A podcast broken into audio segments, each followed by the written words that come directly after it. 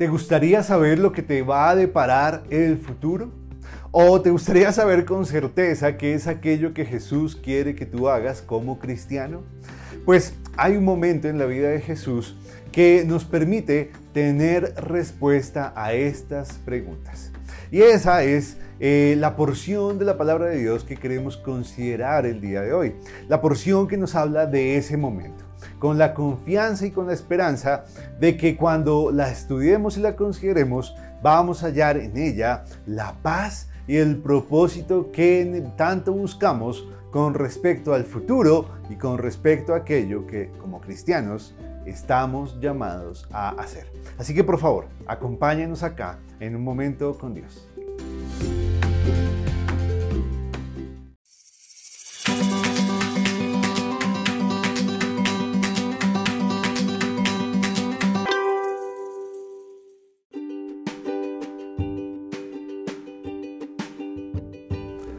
Nuestro pasaje de estudio del día de hoy lo encontramos en Hechos capítulo 1 versículo 8, que dice, pero recibiréis poder cuando haya venido sobre vosotros el Espíritu Santo, y me seréis testigos en Jerusalén, en toda Judea, en Samaria y hasta lo último de la tierra.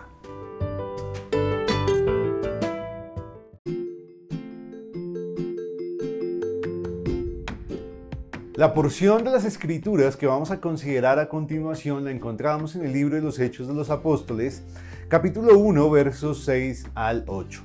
Es el momento previo a la ascensión de Jesús y el momento en el que los apóstoles y discípulos que estaban reunidos alrededor de Jesús le preguntaron si era eh, ese el tiempo en el que Jesús establecería su reino. Y eh, luego el momento en el que Jesús les daría su llamado. El llamado a que Dios les estaba haciendo ya no solamente como discípulos y apóstoles de Jesús, sino como la iglesia de Jesús. Y como suele pasarnos a nosotros, pues a los apóstoles también les sucedió. Ellos estaban preocupados por el futuro y lamentablemente en ese momento de la ascensión de Jesús ellos estaban confundidos por no entender el plan divino. Y por eso le preguntaron si era ese el momento del reino de Jesús.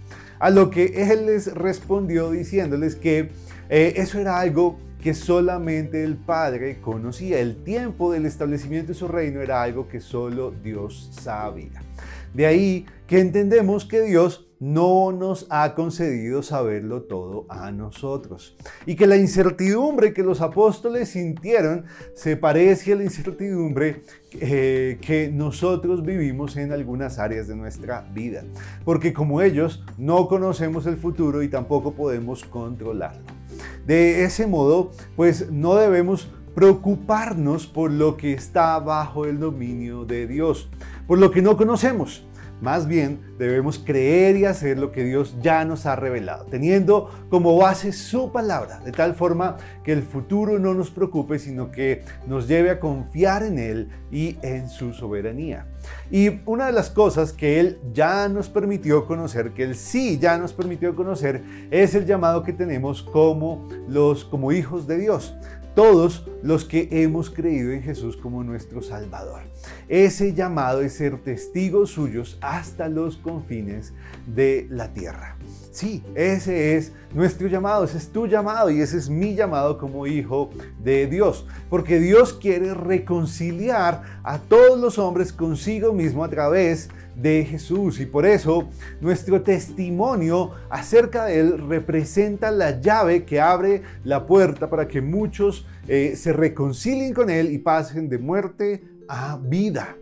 Pero claro, ese milagro de vida no es un suceso común. Por el contrario, es totalmente extraordinario y por eso necesitamos el poder del Espíritu de Dios para hacerlo, para llevar a cabo y cumplir con nuestro llamado. Porque el hombre natural, eh, aunque viva físicamente, está muerto espiritualmente. Por eso no ve la realidad espiritual y no conoce a Dios, porque ama las tinieblas, el pecado y la maldad y siente un profundo placer en todo eso y por eso no quiere acercarse a la luz, a Dios. Así que ese poder que recibimos del Espíritu Santo debemos usarlo para ser sus testigos, pero no como unos que lo hacen de acuerdo a su conveniencia, sino como un testigo que está dispuesto a morir si es necesario a favor de quien testifica, a favor de su testimonio. Así es que siguiendo este llamado, debemos plantar iglesias en todos los lugares posibles. Iglesias conformadas por testigos de Jesús que le hablen de Él a quienes no lo conocen para que se conviertan en discípulos suyos y con eso el conocimiento de Jesús crezca y crezca en todas las personas hasta el día de su regreso. La pregunta que tenemos que hacernos el día de hoy, la pregunta para ti y para mí es, ¿estamos atendiendo el llamado que Jesús nos hizo a ser sus testigos? ¿Y estaríamos dispuestos a morir a nosotros mismos con tal de hacerlo? Esa es la pregunta que debemos hacernos. Pues la verdad es que debemos estar dispuestos a morir por eso, porque es lo que nuestro Señor nos ha llamado a hacer. Pero no debemos hacer y no debemos ser sus testigos por obligación, sino más bien por amor, con esperanza y con seguridad en su regreso. Eh, y que eh, un día, cuando Él regrese, seremos recompensados y seremos a nuestro esfuerzo y compromiso será valorado por nuestro Señor y hallaremos de su boca las palabras de que fuimos testigos fieles, fuimos siervos fieles a su llamado, a su servicio y cumplimos con el propósito que Él nos dio para este momento y que debemos cumplir ahora, mientras vivimos.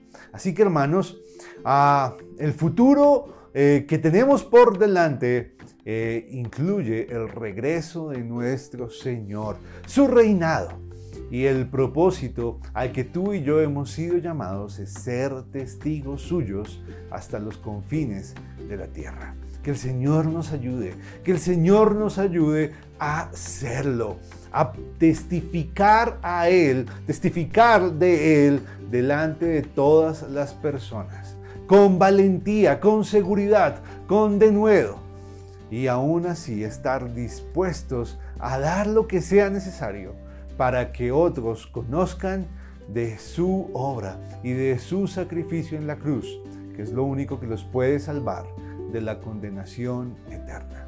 Que Dios nos bendiga. Hasta luego.